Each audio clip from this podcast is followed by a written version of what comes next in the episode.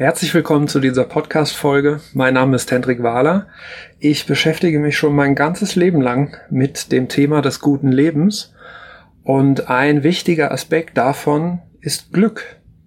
Und ich halte zwar Vorträge und Seminare auch zu anderen Themen, also beispielsweise Stressmanagement, Resilienztraining, Zeitmanagement, Motivation, aber ich habe jetzt auch schon einige Glücksseminare äh, durchgeführt und zwar auch in Unternehmen, äh, also als Inhouse-Seminar. Und das hat mich tatsächlich sehr überrascht. Denn ich habe eigentlich gedacht, Glück, das ist ja eher ein privates Thema. Äh, sowas hat ja in der Firmenschulung eigentlich nichts zu suchen.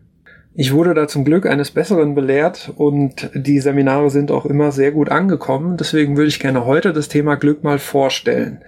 Denn ich glaube, man meint gar nicht, was sich hinter diesem Thema alles verbirgt.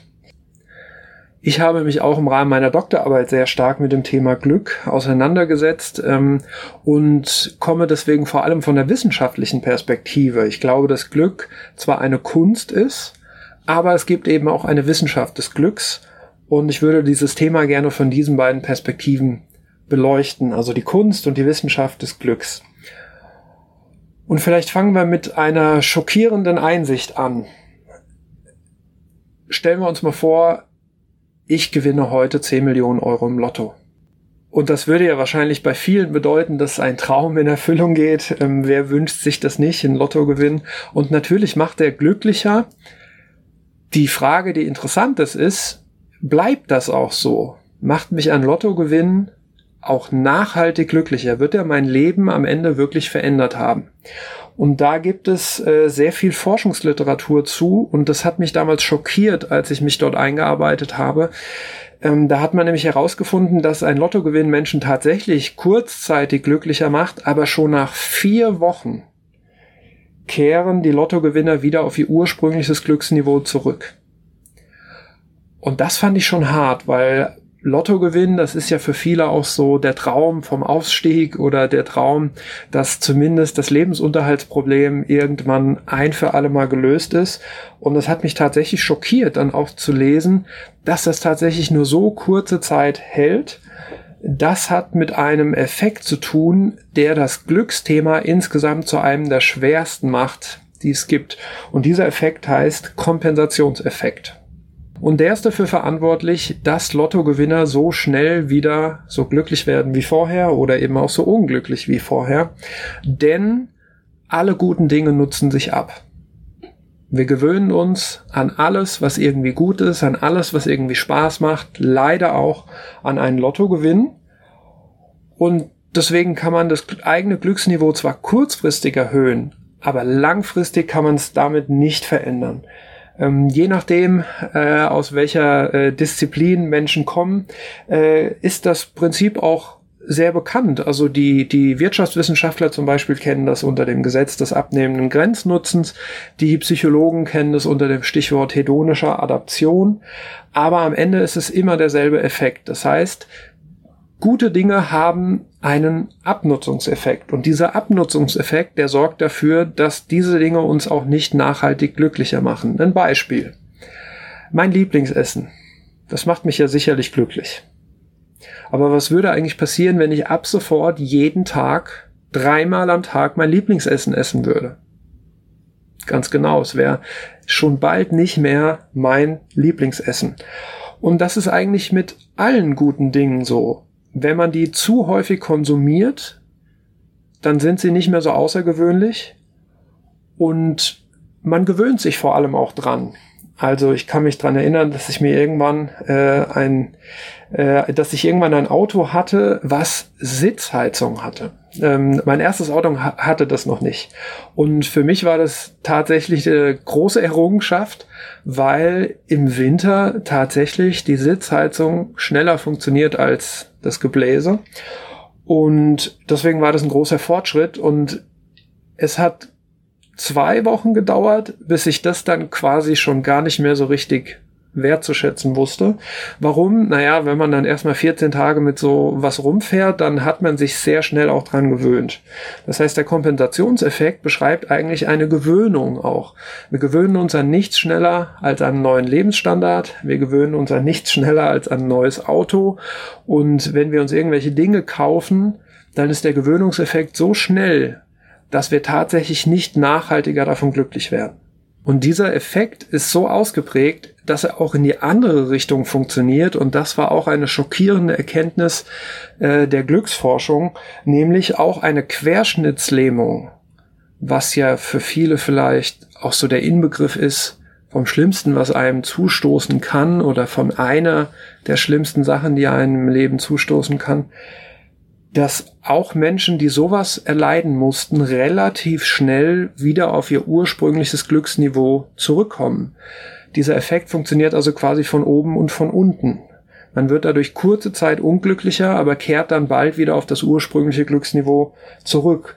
Für negative Dinge ist dieser Kompensationseffekt also eine wunderbare Nachricht, aber für positive Dinge, wie etwa für den Lottogewinn, ist es eine schlechte Nachricht. Und die Frage ist ja wirklich, was macht denn dann überhaupt nachhaltig glücklicher, wenn nicht mal ein Lottogewinn reichen würde? Dieser Frage gehe ich dann tatsächlich in meinen Glücksseminaren nach und das lässt sich auch nicht nur am Beispiel des Lottogewinns zeigen, sondern wir alle kennen eine Sache, die vielleicht somit den höchsten Gewöhnungsfaktor hat und das ist die eigene Gesundheit.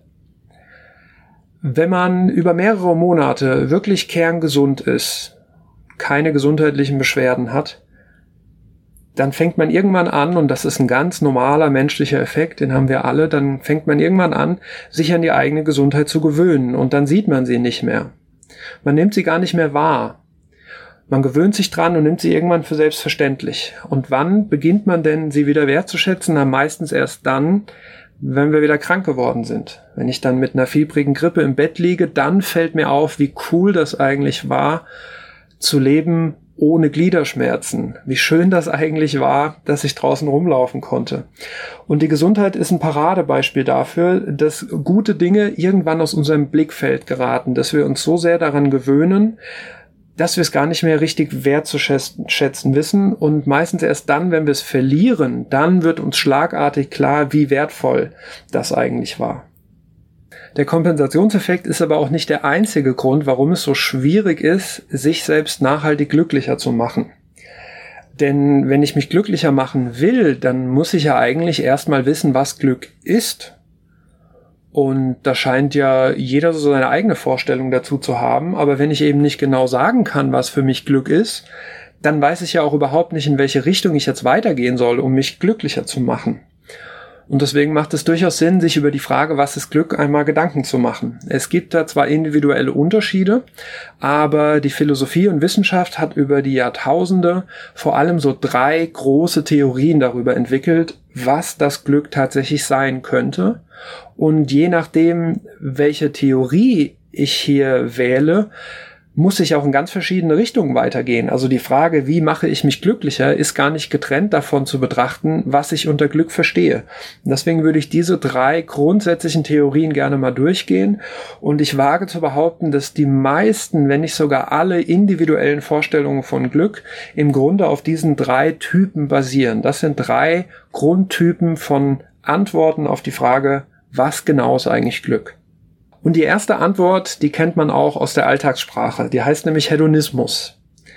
Hedonistisch, das kennen wir ja so aus der Alltagssprache und äh, so bezeichnen wir Menschen, die eben sehr viel genießen, die vielleicht den gegenwärtigen Moment besser erleben und besser genießen können als andere, die den Tag zu nutzen wissen, die sich nicht so viele Gedanken an morgen machen und das ist tatsächlich die erste Theorie darüber, was Glück ist, nämlich der Hedonismus behauptet, Glück ist einfach nur eine Aneinanderreihung von Genussmomenten.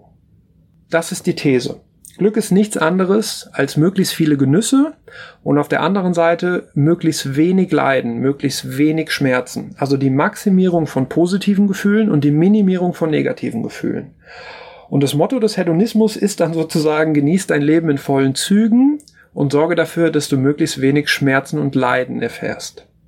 Und das klingt ja erstmal total plausibel und vielleicht könnte man an der Stelle dann auch schon aufhören. Wozu noch zwei weitere Theorien? Denn das sieht nach einer sehr überzeugenden Antwort aus. Der Hedonismus hat aber auch grundlegende Probleme.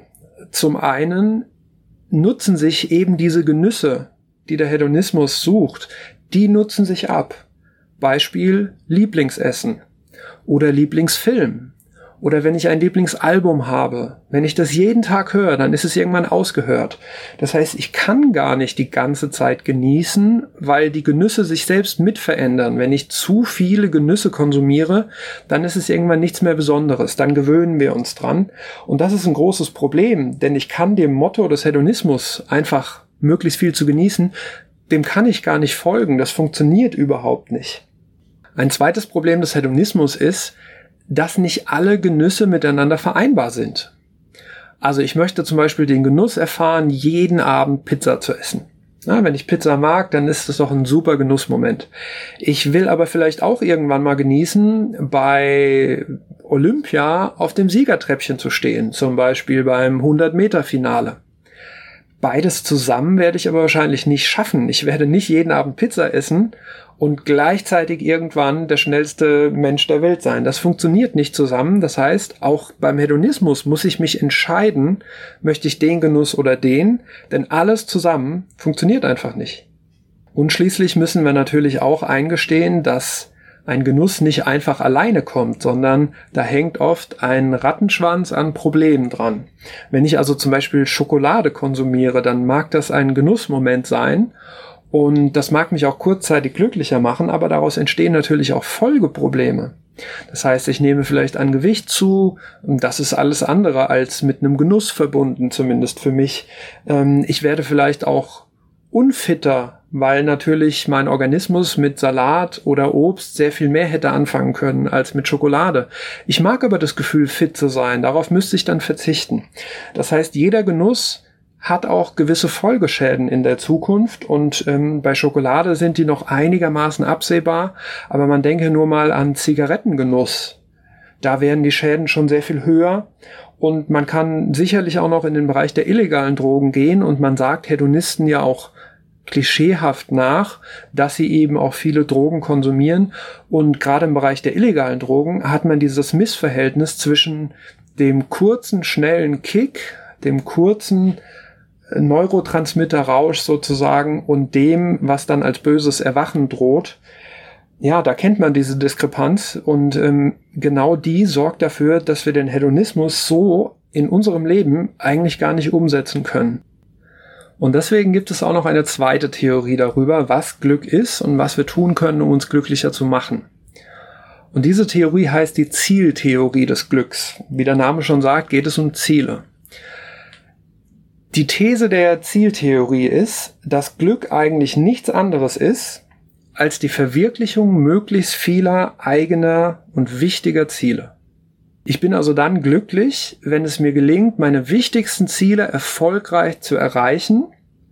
Und das Motto der Zieltheorie wäre entsprechend auch, ich muss mir wertvolle Ziele setzen und muss sie dann auch erfolgreich erreichen. Und das klingt auch erstmal nach einer sehr intuitiven, sehr überzeugenden und plausiblen Antwort auf die Frage, was ist Glück? Weil wenn ich mir so überlege, wann ich in meinem Leben meine wichtigsten Ziele wirklich gut erreicht habe und wann nicht, dann muss ich tatsächlich zugestehen, in den Zeiten, wo mir das gelungen ist, war ich sehr viel zufriedener und glücklicher und habe ein erfüllteres Leben geführt, als in den Zeiten, wo mir das nicht gelungen ist. Ich persönlich finde deswegen auch die Zieltheorie von allen dreien Theorien am stärksten, aber hier gibt es auch Probleme. Und ein Problem, das kennen wir eigentlich. Also wer wirklich sehr besessen ist von eigenen Zielen und sein ganzes Leben auf Ziele und die Realisierung von Zielen ausrichtet, der hat vielleicht schon mal die Erfahrung gemacht, dass man dann monatelang oder jahrelang auf irgendein Ziel hinarbeitet und dann erreicht man das Ziel und es fühlt sich aber irgendwie nicht so befriedigend an, wie man sich versprochen hat. Und vor allem währt die Freude nur kurz, weil am nächsten Tag ist man schon mit der Realisierung des nächsten Ziels beschäftigt. Also wenn ich mir nur mal vorstelle, wie lange man für den eigenen Schulabschluss in die Schule gehen muss, wie viele Tage das sind und wie lange man dann damit verbringt, dieses Gefühl, ich habe jetzt einen Schulabschluss zu genießen. Das ist ein krasses Missverhältnis. Wir gehen unglaublich lange dafür in die Schule, aber der Genuss und die Befriedigung, den die Erreichung des Ziels bringt, ja, dafür nehmen wir uns nur ganz wenig Zeit und ganz oft hält auch das Ziel gar nicht das, was es versprochen hat. Das heißt, wir bekommen dann vielleicht die Beförderung, die wir uns lange versprochen haben, auf die wir vielleicht Jahre hingearbeitet haben. Und dann sind wir befördert und es fühlt sich aber irgendwie trotzdem nicht so gut an, wie wir dachten. Wir sind nicht so viel zufriedener, wie wir uns gewünscht hätten. Und da zeigt sich dann eben auch, dass wir uns verschätzen können, dass wir also manchmal von Zielen uns Dinge erwarten, die diese Ziele nicht einhalten können. Und der große Punkt ist, die Ziele sind auch eigentlich gar nicht so wichtig, wenn man sich allein unsere Lebenszeit anschaut, denn am Zielort verbringen wir maximal ein Prozent unseres Lebens. 99 Prozent unseres Lebens, unserer Lebenszeit sind wir ja auf Wegen unterwegs. 99 Prozent meiner Zeit bin ich damit beschäftigt, in die Schule zu gehen oder auf die Beförderung hinzuarbeiten. Aber nur ein Prozent meiner Zeit stehe ich dann wirklich da und habe meine Schulurkunde oder was auch immer oder meine Beförderung einkassiert. Und deswegen müssen wir uns eigentlich viel mehr um die Wege Gedanken machen als um die Ziele. Und es gibt tatsächlich eine Form der Zieltheorie, die genau das berücksichtigt. Äh, die heißt prozessuale Zieltheorie. Nicht erschrecken, so formulieren Philosophen halt solche Konzepte. Ähm, was es heißen soll, ist, es geht nicht nur um das Ziel, sondern auch um den Prozess dahin. Denn der Prozess, das ist ja sozusagen der Weg. Und eine prozessuale Zieltheorie ist eben eine Zieltheorie, die vor allem auf die Wege schaut. Und da würde man dann eben nicht schauen, welche wichtigen Ziele muss ich erreichen und wie ich die erreiche, sondern würde vor allem schauen, wie kann ich dann auf dem Weg dorthin eine möglichst gute Zeit haben. Also wenn ich zum Beispiel früher gerne in die Schule gegangen bin, ja, es mag Menschen geben, die das über sich sagen können, dann war es doch allein schon gut, ohne dass ich am Ende ein Ziel erreicht habe. Dann hatte ich doch quasi jeden Tag was davon, unabhängig davon, ob ich am Ende eine Urkunde bekomme oder nicht. Und wenn ich zum Beispiel aktuell einen Job habe, der mir wirklich Spaß macht und der mich erfüllt, auch das ist ja nicht ausgeschlossen, dann habe ich ja selbst was davon, wenn ich nicht befördert werde, weil ich quasi jeden Tag etwas Positives rausziehen kann und weil es jeden Tag dazu führt, dass es mir besser geht, dass ich zufriedener werde. Deswegen sollten wir unseren Fokus bei der Zieltheorie vor allem auf die Wege legen. Wir müssen uns die Wege möglichst angenehm machen und Ziele dienen deswegen auch gar nicht der Erfüllung, ein erfülltes Leben hat man dann, wenn man auf guten Wegen unterwegs ist. Die Ziele dienen eher der Orientierung. Sie dienen eher dazu, dass wir das Bewusstsein haben, dass ich gerade in die richtige Richtung laufe.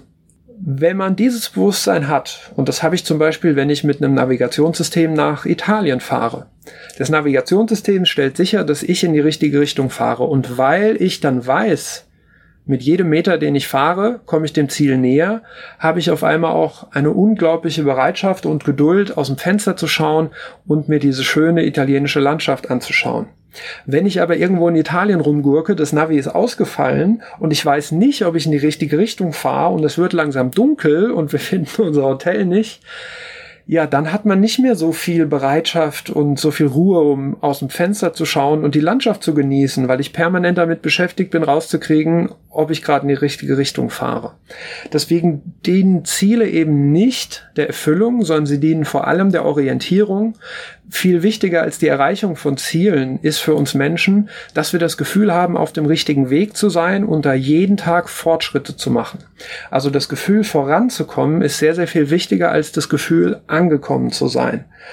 Und das ist sozusagen die beste Form der Zieltheorie, eine Form, wo man nicht nur auf die Ziele schaut, sondern wo ich mir auch meine Wege anschaue und versuche, eine möglichst gute Zeit auf diesen Wegen zu haben. Fehlt also jetzt noch die dritte Theorie. Und die dritte Theorie hat auch was für sich. Sie ist auch sehr plausibel. Es ist die sogenannte Gütertheorie des Glücks. Ähm, es geht also um Güter. Äh, es geht aber jetzt nicht so um Güter, die man mit Zügen transportieren kann, sondern es geht tatsächlich um so ideelle Güter, die für unser gutes Leben wichtig sind. Also so ein Gut in diesem Sinne wäre zum Beispiel die eigene Gesundheit. Die Gütertheorie würde behaupten, es gibt gewisse Güter, die für alle Menschen wichtig sind, die man eben braucht, um glücklich zu sein. Deswegen nennt man, nennt man die auch objektive Güter. Sie gelten eben für alle gleichermaßen. Und so ein Gut könnte die eigene Gesundheit sein. Und das ist ja durchaus plausibel. Denn äh, wenn die eigene Gesundheit irgendwann fehlt, wenn Menschen krank werden, wenn Menschen chronische Schmerzen bekommen, dann wird es ja tatsächlich immer schwieriger, auch glücklich zu bleiben oder glücklich zu werden. Und dasselbe gilt vielleicht für so etwas wie Liebe und Familie. Also wenn, wenn Menschen sich zum Beispiel nicht geliebt fühlen oder einsam fühlen, dann ist es natürlich sehr viel schwieriger, glücklich zu sein, glücklich zu werden. Und Wohlstand kann da auch eine entscheidende Rolle spielen. Ich brauche ja einen gewissen Lebensunterhalt, ich brauche ein Dach überm Kopf, ich brauche was zu essen. Wenn ich all das nicht hätte, dann wäre es sehr viel schwieriger, glücklich zu sein. Und das behauptet dann auch die Gütertheorie. Sie sagt, dass diese objektiven Güter die für uns alle gleich wichtig sind, dass die für das eigene Glück entscheidend sind. Und das Motto wäre, sammle möglichst viel dieser Güter und versuche sie zu fördern. Und auch das klingt erstmal sehr plausibel. Das Problem ist nur, wenn man sich jetzt wirklich mal in die empirische Forschung einarbeitet und sich anschaut, was könnten diese Güter denn sein? Ja, wer kann denn jetzt eine gute, wer kann denn jetzt eine äh, gelungene Liste dieser Güter erstellen, damit ich dann auch weiß, was ich da sammeln muss? Ja, da wird man relativ ernüchtert feststellen, dass es zwar schon so ein paar Sachen gibt, die viele Menschen brauchen, um glücklich zu sein, aber man findet quasi nichts, was alle Menschen brauchen. Es gibt also nicht diese wenigen basalen Güter, die wirklich eine notwendige Voraussetzung für mein eigenes Glück sind, sondern es gibt eben nur Güter, die für viele Menschen wichtig sind, aber eben auch nicht für alle. Es gibt Menschen, die werden auch ohne Gesundheit glücklich, es gibt Menschen, die werden auch ohne Wohlstand glücklich und es gibt diese objektive Güterliste einfach nicht. Man kann dann aber mal schauen, naja, was sagt denn die empirische Glücksforschung? Was sagt denn die Statistik darüber, was Menschen wirklich brauchen, um glücklich zu werden? Und da sind einige sehr, sehr überraschende Erkenntnisse dabei. Fangen wir mal an mit den Faktoren, die gar keinen oder nur einen sehr geringen Einfluss auf unser Glück haben. Und da findet sich zum Beispiel der Faktor Geld. Geld ist etwas, von dem wir uns ja eigentlich Glück versprechen und wo viele Menschen intuitiv vielleicht sagen würden, ja, das ist sehr wichtig für das eigene Glück, das macht viele Dinge einfacher. Aber wenn man sich die empirische Forschung anschaut, dann gibt es tatsächlich einigermaßen einen Konsens darüber, dass Geld nur dann wirklich glücklicher macht, wenn ich so gar keins habe. Also wenn ich in bitterer Armut lebe und dann sozusagen in den gehobenen Mittelstand komme, dann dann macht Geld natürlich einen Unterschied. Aber nehmen wir mal an, ich verdiene schon ganz gut und die Zahl, die in der Forschung genannt wird, liegt oft so bei 60.000 Euro brutto Jahresgehalt. Also schon ein richtig, richtig gutes Gehalt, aber jetzt eben auch kein Millionärsgehalt.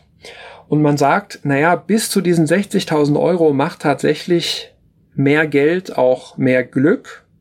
Aber ab diesen 60.000 Euro reißt dann irgendwann dieser Zusammenhang ab. Soll heißen, wenn ich bisher 20.000 Euro im Jahr verdiene und kriege jetzt eine Gehaltserhöhung auf 60.000 Euro, dann werde ich glücklicher. Aber wenn ich aktuell 60.000 Euro verdiene und verdiene dann ab sofort 6 Millionen im Jahr, dann hat das tatsächlich keine Auswirkung auf mein Glück mehr. Wenn mir die wichtigsten Sachen fehlen, dann macht Geld einen Unterschied, aber wenn ich so die wichtigsten Dinge habe, dann hilft mir Luxus auch keinen Schritt weiter. Millionäre sind tatsächlich kein, kein bisschen glücklicher als wohlhabende Mittelständler. Und ja, 60.000 Euro ist eine Menge Geld und nicht alle in unserer Gesellschaft erreichen das, aber es ist eben auch nichts, was jetzt so außergewöhnlich ist, dass das nur Millionäre oder Milliardäre hätten. Insofern muss man sagen, Geld hält sein eigenes Versprechen nicht. Wir versprechen uns von Geld Dinge, die das Geld am Ende wahrscheinlich nicht halten kann. Gibt noch andere Dinge außer Geld, die kaum Einfluss auf unser Glück haben, zum Beispiel die eigene Intelligenz. Also es gibt ja eine Menge Sprichwörter und Klischees darüber, ob es jetzt besonders glücklich macht, dumm zu sein oder ob es besonders unglücklich macht, schlau zu sein. Die Forschung sagt, dass es tatsächlich keinen Unterschied macht. Man hat also weder Nachteile noch Vorteile, egal wie intelligent man ist. Und dasselbe gilt zum Beispiel auch für das eigene Geschlecht, ähm, für das Alter, für die eigene Nationalität und auch für die Bildung. Also es ist in Bezug auf das Glück tatsächlich egal, welchen Bildungsabschluss ich habe, ähm, das hat wenig Einfluss auf meine Zufriedenheit und auf mein Glück. Kommen wir zur Gruppe der Faktoren, die einen mittleren Einfluss auf unser Glück haben. Also schon jetzt keinen geringen, aber auch keinen super hohen. Einen moderaten Einfluss auf unser Glück hat zum Beispiel die Klimazone. Äh, wo es richtig kalt ist, da tut man sich eben besonders schwer mit dem Glück. Äh, das hat dann natürlich auch mit dem Licht zu tun. Ähm, das heißt, da ist ein moderater Einfluss auszumachen und der gilt zum Beispiel auch für Spiritualität oder Religiosität. Das hat auch einen Einfluss ähm, auf unser Glück. Man muss dafür nicht religiös sein. Spirituell genügt tatsächlich auch. Aber irgendwie so eine Verbindung aufzunehmen, entweder zu den anderen Menschen, zur Menschheit, oder auch zur Gruppe der fühlenden Lebewesen oder vielleicht auch zum gesamten Kosmos oder im religiösen Sinne dann vielleicht auch zu Gott. Das scheint tatsächlich einen positiven Einfluss auf das eigene Glück zu haben. Aber man kann durchaus auch eine säkulare Spiritualität vertreten. Das heißt, auch ein Atheist kann diesen Faktor nutzen, wenn er sich beispielsweise mit, Medita mit Meditation beschäftigt. Ähm, das ist eine Form der Spiritualität, für die man jetzt nicht unbedingt an Gott glauben muss. Und in dem moderaten Einfluss in dieser Gruppe findet man jetzt zum Beispiel auch noch den Faktor Gesundheit. Und das hat mich auch sehr überrascht, weil ich hätte eigentlich gedacht, dass die eigene Gesundheit einen der höchsten äh, Einflüsse auf mein Glück hat, ähm, weil wer Gesundheit nicht mehr hat, der ist eben einfach unglücklich. Und wenn die Gesundheit dann wieder da ist, dann ist es eigentlich ein unbeschreibliches Gefühl. Aber die Gesundheit ist tatsächlich nur bei der Gruppe dabei, die einen moderaten, die einen mittelmäßigen Einfluss auf das Glück haben. Kommen wir also zur dritten Gruppe und da wird es jetzt besonders interessant. Jetzt geht es nämlich um die Faktoren, die einen großen Einfluss auf unser Glück haben. Und da findet sich zum Beispiel der Faktor, dass eine erfüllende Tätigkeit, also eine erfüllende Arbeit, einen großen Einfluss auf das eigene Glückserleben hat. Und worum es da vor allem geht, ist das sogenannte Flow-Erleben. Also wer irgendwie Spaß an seiner Arbeit hat oder zumindest eine Herausforderung darin sieht, wer sich in einer Tätigkeit vertiefen kann, wer die Zeit um sich herum vergessen kann, wer in den Flow kommt, der hat tatsächlich eine große äh, Auswirkung auf sein Glück zu erwarten. Und deswegen in statistischer Hinsicht ist es tatsächlich wichtiger, einen Job zu haben, wo ich jeden Tag immer wieder in den Flow kommen kann, wo ich jeden Tag immer wieder eine gute Zeit haben kann, als dass ich am Ende des Jahres ein hohes Gehalt ausgezahlt bekomme, aber jeden Tag eigentlich mit meiner Zeit sozusagen dafür büßen muss. Ähm, eine erfüllende Tätigkeit gehört zu den wichtigsten Faktoren für das eigene Glück. Und auf dieser Liste steht zum Beispiel auch die emotionale Intelligenz, also die die äh, Intelligenz, die man in einem Intelligenztest prüfen würde, die ist tatsächlich nicht so entscheidend. Die hatten wir vorhin. Die hat wenig Einfluss. Aber es gibt auch so etwas wie emotionale Intelligenz. Und emotionale Intelligenz heißt eben zu bemerken, welche Gefühle ich habe, zu bemerken, wann welche Personen was in mir auslösen. Ähm, natürlich aber auch mich in andere reinzuversetzen, Empathie zu haben und Konflikte möglichst gut zu bewältigen. Das ist tatsächlich auch eine Fähigkeit, die man gut trainieren kann und die hat einen hohen Einfluss auf das eigene Glück. Partnerschaft, Liebe, Ehe, das ist auch etwas, was einen hohen Einfluss hat. Das ist jetzt wenig überraschend. Ich glaube, das hatte wahrscheinlich jeder auf dem Schirm, dass ähm, Mitmenschen, insbesondere Liebespartner, für unser Glück absolut entscheidend sind. Das lässt sich auch statistisch nachweisen. Dasselbe gilt übrigens dann auch für die Freundschaft. Ähm, hier ist es tatsächlich entscheidender, tiefgehende Freundschaften zu haben und nicht viele Freundschaften. Also die Qualität einer Freundschaft ist hier viel entscheidender als die Quantität von Freundschaften. Und einen großen Einfluss auf das eigene Glück haben auch Faktoren wie Sinnhaftigkeit.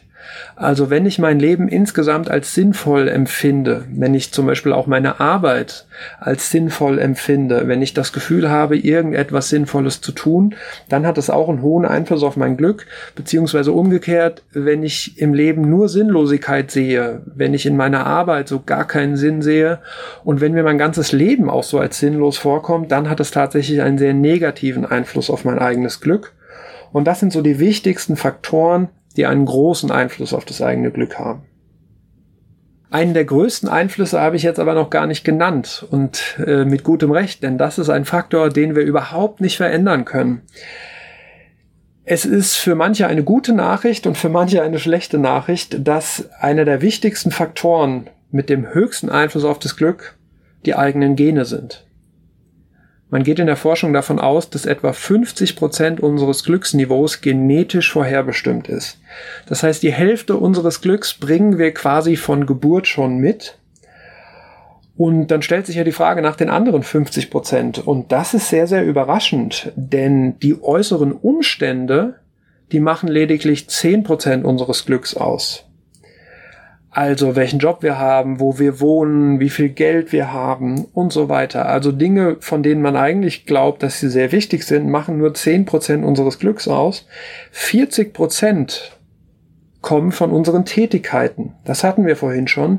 Wenn ich auf der Arbeit oder wenn ich tagsüber viel Flow erleben kann, wenn mir meine Tätigkeiten, die ich tagsüber tue, Spaß machen, wenn ich einen Sinn darin sehe, wenn die eine Herausforderung sind, wenn ich darin aufgehen kann, dann hat das einen großen Einfluss auf mein Glück. Deswegen kann man festhalten, 50 Prozent ist genetisch bestimmt, 40 Prozent kommt über unsere tagtäglichen Tätigkeiten und lediglich 10 Prozent hat mit den äußeren Umständen zu tun. Das waren jetzt die drei großen Antworten auf die Frage nach dem Glück. Äh, das sind die drei großen Theorien, die Philosophie und Wissenschaft über die Jahrhunderte entwickelt haben, um die Frage nach dem Glück zu beantworten. Aktuell lässt sich leider keine Einigkeit erkennen. Ähm, ich halte die prozessuale Zieltheorie ganz persönlich für die, die aktuell am überzeugendsten ist. Ich würde aber für das eigene Glück und für das eigene Glückstraining jedem nahelegen, in allen drei Theorien zu trainieren. Und das ist auch das, was ich im Rahmen meiner Glücksseminare dann mache. Denn jetzt einfach zu wissen, welche Theorien es gibt, das macht nicht viel Unterschied. Wichtig ist, diese Theorien dann auch umzusetzen, also wirklich jetzt Glückstraining daraus abzuleiten. Und ich trainiere dann mit den Teilnehmenden tatsächlich in allen drei Theorien. Wir trainieren dann, wie ich noch mehr Genüsse in mein Leben bringen kann, wie ich noch mehr Schmerzen und Leiden verhindern kann äh, im Rahmen der Zieltheorie, wie ich mir wichtige Ziele setzen kann, wie ich die richtig formulieren muss und wie ich dafür sorgen kann, dass ich die erstens erreiche und dann auf dem Weg dorthin auch noch eine möglichst gute Zeit habe, und schließlich kann man auch sich die Frage stellen im Sinne der Gütertheorie, wie kann ich mir eigentlich so die wichtigsten Sachen für mein Glück aneignen und fördern, wie etwa Gesundheit oder Beziehungen, Freundschaften und so weiter.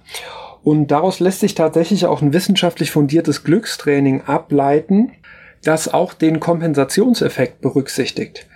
Denn der Kompensationseffekt war ja dafür verantwortlich, dass uns ein Lottogewinn nicht mal vier Wochen weiterhilft. Und deswegen ist natürlich die wichtigste Herausforderung im Glückstraining auch, dass man den Kompensationseffekt austrickst. Und das ist gar nicht so einfach, aber es ist möglich. Denn die Glücksforschung weiß mittlerweile einiges darüber, was Menschen wirklich glücklich macht und vor allem auch nachhaltig glücklicher macht, was sie also glücklicher macht und dann auch glücklich hält, damit man diesen Gewinn, dieses Mehr an Glück dann tatsächlich auch langfristig behalten kann. Das ist die große Herausforderung äh, bei der eigenen Suche nach mehr Glück, dass wir eben diese kurzfristigen Effekte auch langfristig mitnehmen können. Äh, dafür wünsche ich allen Zuhörerinnen und Zuhörern alles Gute. Vielen Dank für die Zeit, vielen Dank für die Aufmerksamkeit. Ähm, ich hoffe, dass alle was mitnehmen konnten. Wer mich kontaktieren möchte, gerne per E-Mail an hendrik.wahler at mindyourlife.de. Vielen Dank nochmal fürs Zuhören und bis zum nächsten Podcast. Ciao.